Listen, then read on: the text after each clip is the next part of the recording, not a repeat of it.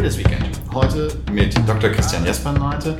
Er ist Chief Investment Officer bei einer der größten Privatbanken in Deutschland, bei MM Warburg in Hamburg. Er hat uns hier besucht und äh, dafür herzlichen Dank, Herr Jesperneite. Herzlich willkommen auch. Danke. Ähm, weswegen äh, wir uns besonders freuen, dass Sie da sind, ist, äh, weil ich äh, schon lange darauf warte, mit Ihnen mal die Gelegenheit zu haben, über Ihren Blick auf Deutschland zu sprechen, weil Sie haben einen sehr, sehr kritischen Blick äh, als äh, Chief Investment Officer. Müssen Sie das auch, weil Sie müssen ja Geld verdienen. Ähm, wenn Sie auf Deutschland gucken, klingt das nicht sehr hoffnungsvoll, was Sie äh, so schreiben. Genau. Wobei man sicherlich ein bisschen differenzieren muss zwischen der allgemeinen volkswirtschaftlichen Situation und der Kapitalmarktsituation. Ähm, man hat es auch im DAX gesehen, hat sich ja bisher ganz ordentlich entwickelt dieses Jahr in der Summe. Also deutsche Unternehmen können nach wie vor ordentliches Geld verdienen und dann kann man auch als Anleger davon profitieren. Das Blöde ist nur, die verdienen kaum noch in Deutschland das Geld, sondern im Rest der Welt. Und deswegen kann man heute auch in den DAX investieren und trotzdem einigermaßen am MSCI World, einer Performance partizipieren, weil das eben auch globale Unternehmen sind.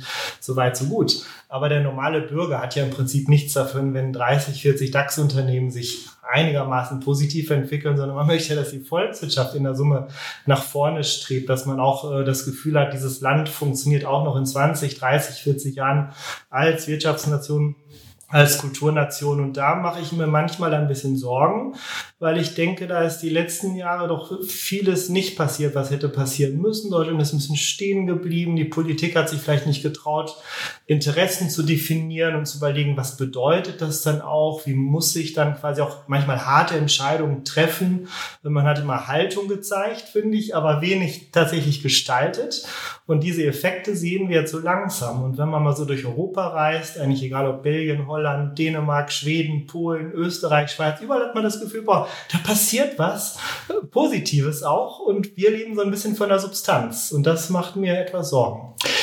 Wir leben von der Substanz, sind aber, glaube ich, die Vorreiter, wenn es darum geht, zu sagen, wo es Veränderung braucht. Ähm, wofür braucht es denn eigentlich wirklich Veränderung und wo muss man äh, ansetzen, damit diese Veränderungen auch greifen? Ja, also es fällt schon auf. Deutschland läuft durch die Welt und erklärt allen immer, wie sie es zu machen haben. Das, das nervt etwas, glaube ich. Das nervt auch die anderen. Ich finde gut, dass wir Werte haben. Da sollten wir auch immer dran festhalten. Die sollten wir auch verteidigen. Ich weiß nicht, ob wir der ganzen Welt immer erklären müssen, was unsere Werte sind und sie als allgemeingültig dann definieren. Das halte ich für problematisch. Ist auch etwas unangenehm, fand ich vom Verhalten her. Ähm, was Deutschland, finde ich, insbesondere fehlt, ist eigentlich, sind so Basics wie Bildung, Infrastruktur, ähm, Aufgaben, die der Staat, sag ich mal, erstmal primär erfüllen muss, nämlich eine funktionierende Verwaltung, ein funktionierendes Rechtssystem, also eigentlich so Grundlagenarbeit wo wir auch immer Entwicklungsländern sagen, Mensch, das sind doch die Schritte, die ihr als erstes gehen müsst, damit ihr auch in 10, 20 Jahren erfolgreich ähm, funktionieren könnt. Und das haben wir selbst vernachlässigt. Das treibt mich in den Wahnsinn. Wenn man sich so das Bildungsniveau anschaut, äh, Infrastruktur muss ich gar nichts zu sagen. Man fährt durch Deutschland, man hat nur Baustellen auf der Autobahn, wo auch keiner arbeitet. Das finde ich ganz komisch. Und man fährt 30 Kilometer über eine Baustelle und sieht keinen Menschen arbeiten. Das treibt mich in den Wahnsinn. Bahnstrecken muss ich gar nicht erwähnen, aber selbst finde ich auch Flughäfen fangen langsam an zu zerbröseln. Also in, in alles in allem kein gutes Bild. Und dann halt eben auch so das Thema ähm, Rechtsstaat, Prozesse, Verfahren dauern viel zu lange. Verwaltungsprozesse sind überhaupt nicht digitalisiert. Da sind wir noch nicht da, wo Estland schon vor 25 Jahren war. Und auch man merkt nicht, dass was passiert. Wir ärgern uns noch nicht mal mehr. Wir nehmen es einfach hin. Während wirklich im Rest von Europa überall es Fortschritt gibt. Und das finde ich traurig. Also wir können eigentlich mehr. Wir können mehr. Sie haben die Werte angesprochen. Äh, da gibt es Stimmen, die sagen, äh, es ist eigentlich sowas wie eine Wahrnehmungsverzerrung, die wir gerade haben. Deutschland hat Werte, Deutschland hat auch äh, Assets, hat Substanz äh, und äh, darauf können wir aufbauen und äh, ähm, von daher sozusagen sei die Stimmung viel, viel besser oder sei die Lage viel, viel besser als die Stimmung. Mhm. wenn ich Ihnen so zuhöre, ähm, würden Sie sagen, das ist irgendwie nicht so der Fall? Ja, das ist spannend. Ich höre das immer wieder und da ist sicherlich auch was Wahres dran. Als Volkswirt schaut man ja auch gerne auf Trends. Ne? Also wenn ich jetzt nur auf Niveaugrößen schaue, dann kann man schon sagen, uns geht's noch ganz gut. Ne? Also Deutschland ist die viertgrößte Volkswirtschaft auf diesem Planeten, nach wie vor. Ne? Wir sind unglaublich exportstark. Wir sind die größte Volkswirtschaft in Europa. Wir zahlen am Ende ungefähr die Hälfte der Party. Ich sag mal in die EU, dass wenn man mal guckt, wie wird was finanziert, was sind die Netto-Cashflows, was geht rein, was geht raus, zahlen wir am Ende ungefähr 50 Prozent des EU-Budgets. Also da ist natürlich eine ganze Menge Substanz da, auch was Patentanmeldungen betrifft. Ähm, wir sind gut, aber als Volkswirt guckt man ja auf Trends. Man überlegt, wie, wenn ich die letzten Jahre mal nochmal zehn Jahre interpoliere nach vorne, wo stehen wir dann? Und da habe ich das Gefühl, da gehen wir seitwärts und der Rest der Welt entwickelt sich weiter positiv. Und das ist nicht nur ein Gefühl. Das kann man auch in Zahlen zeigen. Also wenn man sich mal einfach die Wertschöpfung anschaut, also das Bruttoinlandsprodukt, da fällt auf, dass wir so die Jahre 2000 bis 2017 oder auch 95 bis 2016, 17, 18 eigentlich so im Trendkanal aller anderen großen, wichtigen Volkswirtschaften uns bewegt haben. Also wir sind eigentlich ähnlich stark gewachsen wie Amerika, wie Großbritannien, wie Japan. Natürlich gibt es immer mal so kleine konjunkturelle ja, Bewegungen, wo man ein bisschen vom Trend abweicht, aber man war im Trendkanal drin. Und das Interessante ist eigentlich, alle anderen Länder sind auch noch in diesem Trendkanal drin. Nach wie vor. Und Deutschland, aus Gründen, die ich selber nicht hundertprozentig erklären kann, ist ungefähr ab 2017 nur noch seitwärts gelaufen. Und da hat sich eine Riesenlücke aufgetan. Und wenn man diese Lücke mal in, in Euros bemisst, in Wertschöpfung, ne, ähm, kommt man auf eine Lücke von in der Summe 900 Milliarden Euro. Das heißt, alleine dadurch, dass wir nicht mehr so stark gewachsen sind wie vorher, dass wir nicht mehr in dem Trendkanal uns bewegen wie alle anderen großen Länder, haben wir in der Summe auf eine Wertschöpfung von 900 Milliarden Euro seit ungefähr 2017 verzichtet. Das ist richtig viel. Weil was ist Wertschöpfung? Das sind eigentlich Löhne und Gewinne, mal ganz grob gesagt, Pi mal Daumen. Wir haben auf 900 Milliarden Löhne und Gewinne verzichtet und damit auch vielleicht auf 500 Millionen Steuereinnahmen, weil wir haben eine sehr hohe Staatsquote, Geld, mit dem der Staat ja auch wieder was hätte schaffen können, wo man Infrastruktur mal wieder hätte modernisieren können, wo man in Bildung reingeht, das fehlt alles. Also insofern fehlende Wertschöpfung ist auch fehlender Wohlstand und insofern, klar, wir sitzen noch auf einem hohen Ross, aber nach vorne raus, wenn wir jetzt nur noch seitwärts uns bewegen, dann kriegen wir Probleme, auch relativ zu den anderen Ländern. Und die merken das auch schon, ehrlich gesagt. Jetzt haben Sie zwei Punkte angesprochen. Sie haben gesagt, äh, dass es äh, mit der Verwaltung hapert. Ähm, die Lösung, die man jetzt aus den Regierungen äh, sowohl auf Bundesebene als auch auf Länderebene hört, ist dann immer, wir haben so und so viele neue Beamte eingestellt, wir haben so und so viel neue Angestellte Angestellte im öffentlichen Dienst. Das klingt danach, als ob da sozusagen ein, äh, eine Riesenwelle äh, von äh, liegen gebliebenen Akten bearbeitet werden müssen. Das klingt doch irgendwie äh, nach Lösung. Und äh, man kann ja zum Beispiel, äh, der, der Marcel Fratscher mal äh, verfolgt, der liest dann regelmäßig, dass dort äh, der Staat äh, noch gestärkt werden muss äh, als äh, der äh, ultimative Lösungsbringer. Ähm, das klingt doch eigentlich so, als, äh, als würde da was sich bewegen in Zukunft. Ja, wobei mehr Leute nicht unbedingt immer bedeutet, dass man danach auch leistungsfähiger ist. Manchmal kann man noch mit kleinen Einheiten sehr viel bewegen. Ich glaube, das ist eher eine Frage des Mindsets. Das ist ja schön, wenn der Staat erkennt, wir müssen was tun und deswegen werden noch mal ein paar Leute eingestellt. Alles gut. Aber am Ende finde ich, ist es eine Mindset-Frage. Und das geht ganz oben bei der Regierung los. Man muss sich fragen, will ich auch in 20 oder 30 Jahren noch eine leistungsfähige Volkswirtschaft sein? Wir müssen wieder lernen, selber Interessen definieren zu können. Wir müssen Ziele definieren können. Und dann müssen wir sie auch Stück für Stück hart abarbeiten. Und ich habe immer das Gefühl, klar, es werden ein paar Leute eingestellt, um, um Haltung zu zeigen. Manchmal, ja, wir tun doch was. Ne? Wir, wir sind doch auf dem richtigen Weg. Aber nachweislich passiert relativ wenig. Und das ist, glaube ich, nicht eine Frage nur äh, von Ressourcen, sondern Mindset ist mindestens genauso wichtig. Und da haben wir irgendwie die letzten Jahre alles so ein bisschen schleifen lassen. Wir lassen es einfach passieren. Aber da können wir vielleicht ein bisschen von den Chinesen lernen, obwohl ich jetzt kein großer Freund der chinesischen Regierung bin. Aber China weiß halt einfach, wie man, wie man Interessen definiert und sie über viele Jahre hinweg auch dann abarbeitet. Mit fünf oder zehn Jahresplänen. Ich bin kein Freund von, von Planwirtschaft. Ja, dann lassen Sie uns doch einfach ja. ein Beispiel in Europa nehmen. Sie ja. hatten äh, vor kurzem haben Sie äh, geschrieben über Frankreich zum Beispiel. Genau. Äh, was läuft in Frankreich anders, als es hier läuft? Also die Franzosen haben schon Ziele. Die sagen, wir wollen, dass, in, dass Frankreich auch in 20, 30 Jahren noch eine sehr maßgebliche globale Nation ist. Und dann wird durchdefiniert, was bedeutet das auf der Energieseite, was brauchen wir da für Fähigkeiten. Dann wird überlegt, was heißt das militärisch und es das heißt auch dann, was heißt das infrastrukturtechnisch. Und natürlich läuft in Frankreich nicht alles rund. Um Gottes Willen, ich bin ja nicht bescheuert. Wenn man da in die großen Städte sich mal begibt und dann jetzt vielleicht nicht direkt im Zentrum sich bewegt, sondern in der Peripherie, da wird einem auch teilweise heiß und kalt. Ja. ja. also ich will das überhaupt nicht alles schönreden, aber so die Grundaufgaben des Staates, Verteidigung, innere Sicherheit, Energieversorgung, Infrastruktur, da hat Frankreich einen Plan und die setzen das knallhart um. Und das sieht man auch, wenn man sich durch Frankreich bewegt. Da gibt es echt Unterschiede zu Deutschland. Dann lassen Sie uns noch mal ein Stück konkreter werden. Ja. Äh, Sie sind äh, ja Chief Investment Officer von MM Warburg, habe ich erzählt. Ja. Ähm, was ich nicht erzählt habe, ist, Citywire hat Sie gekürt zu einem der besten äh, Fondselektoren in Europa. Ähm, das ist schon mal eine Hausnummer. Das heißt sozusagen, wo Sie drauf gucken, da steckt auch Wert drin. Äh, wenn ich Sie jetzt fragen wollte, wo werden Sie investieren? Sie haben äh, vergangene Woche eine Analyse veröffentlicht. Da stand drin, es gibt tausend gute Gründe, um äh, in Aktien zu investieren. Äh, es gibt aber auch tausend gute Gründe, um das bleiben zu lassen. Ja. Und äh, wenn man ich das jetzt kombiniere mit einer Analyse, die von der Hochschule St. Gallen kam jetzt jüngst, wurde in der Wirtschaftswoche veröffentlicht. Äh, die haben eine neue Kennzahl entwickelt, die sich da nennt ökonomischer Gewinn.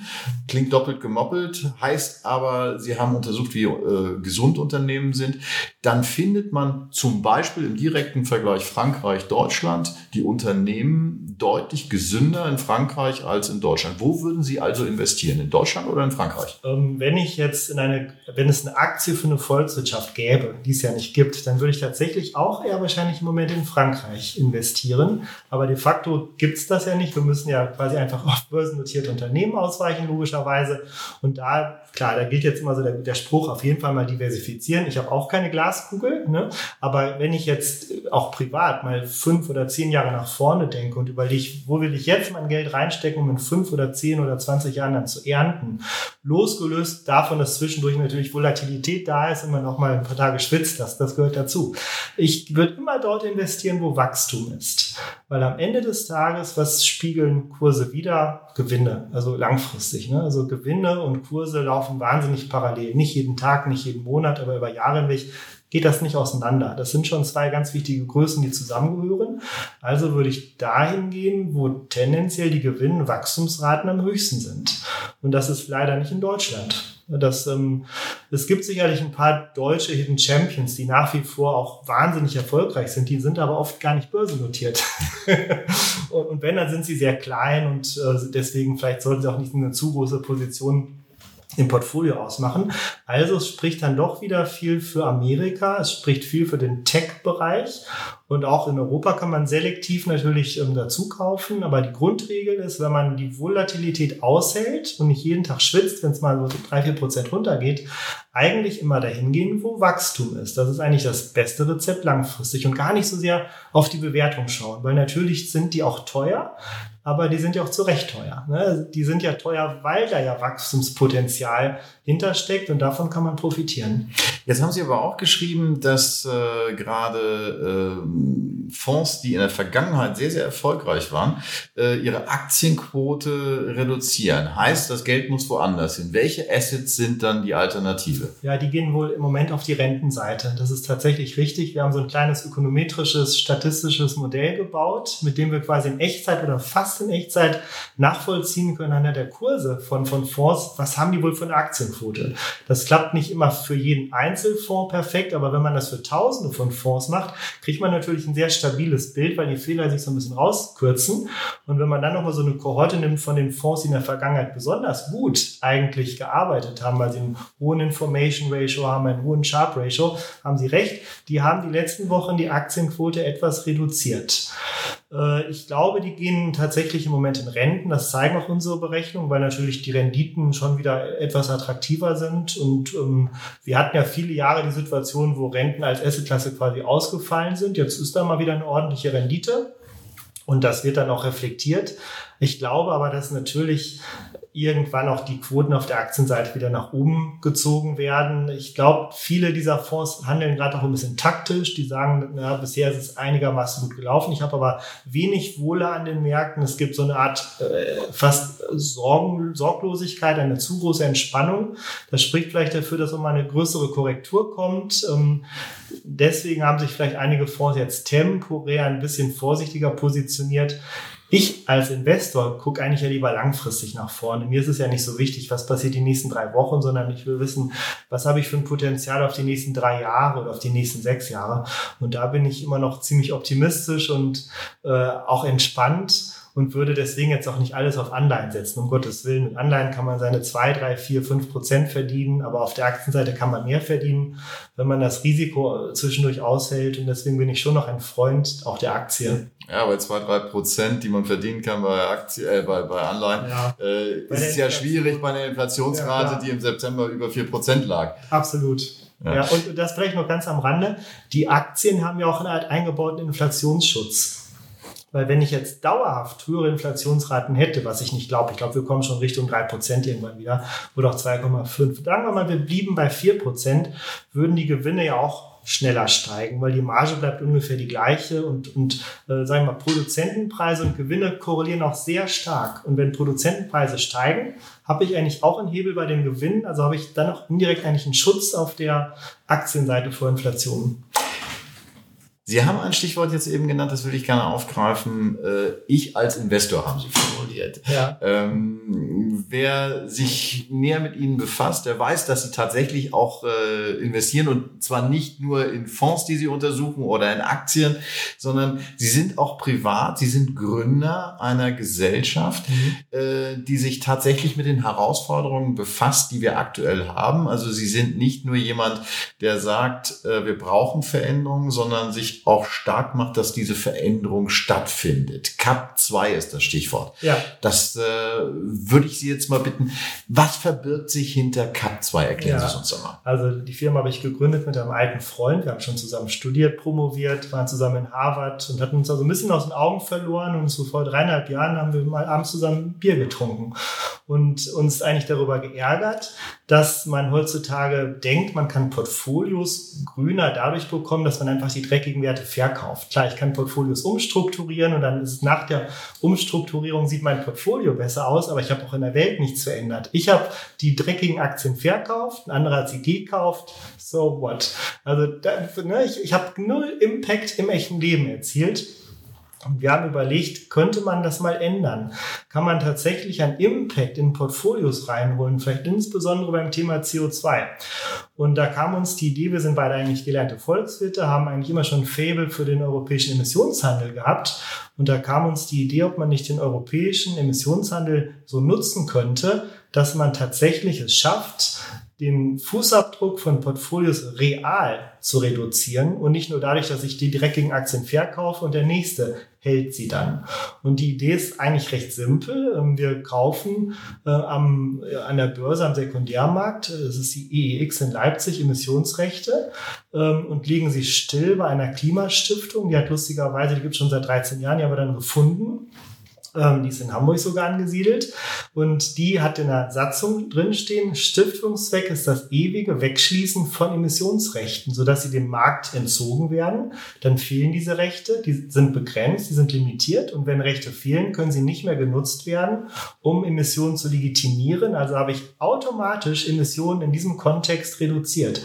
Man hat bei dem, der freiwillig die Rechte verkauft hat, wenn man dann diese Rechte wegschließt, eigentlich eine Art Reduktionsleistung eingekauft. Und diese diese Reduktionsleistung, die kann ich natürlich in Portfolios transferieren. Das ist dann ein bisschen komplexer. Da muss man dann quasi nochmal ein SPV bauen, was eine Note imitiert und die verbrieft dann quasi am Ende diese Dienstleistung des Kaufens und Wegstiftens von Emissionsrechten. Aber wenn man dann diese Position im Portfolio hält und ist relativ klein typischerweise, dann funktioniert die wie so ein Overlay, weil diese kleine Position für sich genommen eigentlich einen negativen Fußabdruck hat und zwar nicht buchhalterisch, sondern eben realwirtschaftlich, weil irgendwo in Europa eine Firma da nicht mehr emittieren kann, die sonst emittieren hätte können, weil das Recht noch da gewesen wäre.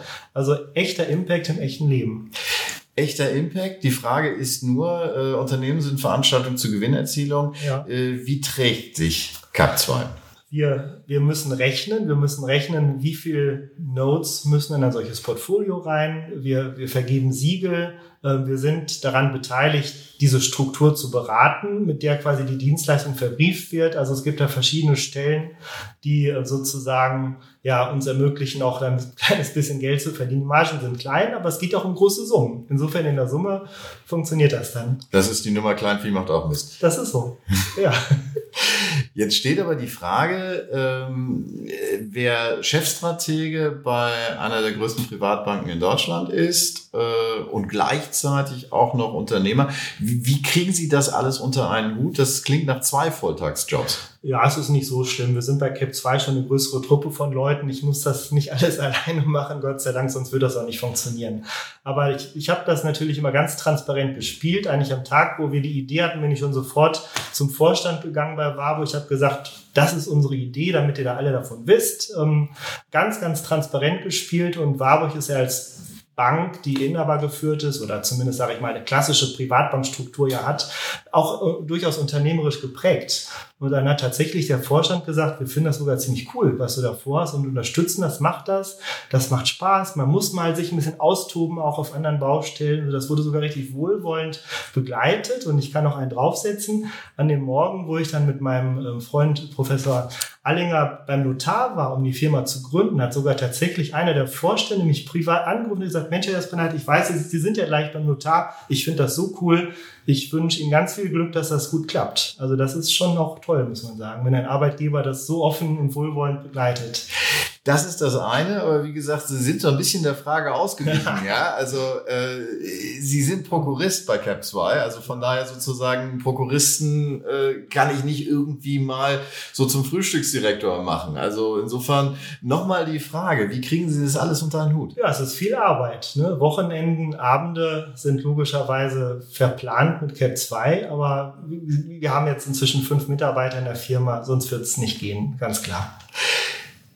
Wenn Sie sagen, Wochenende sind, Wochenenden sind verplant, steht ja. die Frage nach dem kommenden Wochenende, ist ja. dann wieder Cap 2 oder äh, haben ja. Sie auch mal Zeit für anderes? Also tatsächlich auch Cap 2, weil gerade ein großer Kunde vor der Tür steht. Da muss dann nochmal einiges vorbereitet werden, aber die Familie darf auch nicht leiden. Ne, vollkommen klar, unsere Tochter macht gerade Abitur, muss sich vielleicht noch ein bisschen in Mathe mal hier und da helfen, mal gucken, was da ansteht. Ähm, das ist schon wichtig, dass die Familie das mitmacht, aber da ist meine Frau sehr tolerant, Gott sei Dank. Und das heißt nicht, auch wenn das gut läuft. Das heißt, ähm, das Wochenende äh, ist ihren Kindern gewidmet. Zum einen Cap 2, zum anderen der Tochter. Ja. Wer hat Priorität? Na, eigentlich immer die Kinder natürlich. Ich habe auch gerade noch von unserem Sohn seine Jura-Hausarbeit gegengelesen, auch auf Rechtschreibfehler. Also sowas gibt's immer zu tun und das hat auch Priorität, logischerweise. Und trotzdem die Frage, jeder Mensch muss ja irgendwie mal entspannen. Wie machen Sie das? Ich habe wenig Zeit zu entspannen und das ist auch ein Problem. Also ich, ich versuche immer so einmal die Woche oder zweimal die Woche Rennrad zu fahren oder ein bisschen zu joggen, dass man mal so ganz rauskommt. Aber das mache ich eigentlich zu selten. Ich würde es lieber fast jeden Tag machen und das schaffe ich nicht. Und das ist auch ein Defizit. Insofern denke ich manchmal, das kann man nicht ewig so durchziehen, aber im Moment klappt es noch ganz gut. Dann hoffen wir, dass das noch lange gut äh, funktioniert, beziehungsweise dass Sie schon bald auch den Weg zur persönlichen Veränderung hinkriegen. Das äh, wäre, glaube ich, mein Fazit aus einem Gespräch, wo wir viel über Veränderung gesprochen haben. Ähm, ich wünsche Ihnen vielleicht, dass Sie am Wochenende den einen oder anderen Slot haben, wo Sie vielleicht sich mal aufs Rad schwingen können oder äh, durch den Wald laufen, wie auch immer. Hamburg ja. ist ja sehr, sehr grün. Ja. Ich wünsche Ihnen in jedem Fall ein schönes Wochenende und danke Ihnen für das Gespräch. Dankeschön, hat Spaß gemacht. Danke mir auch. Prima.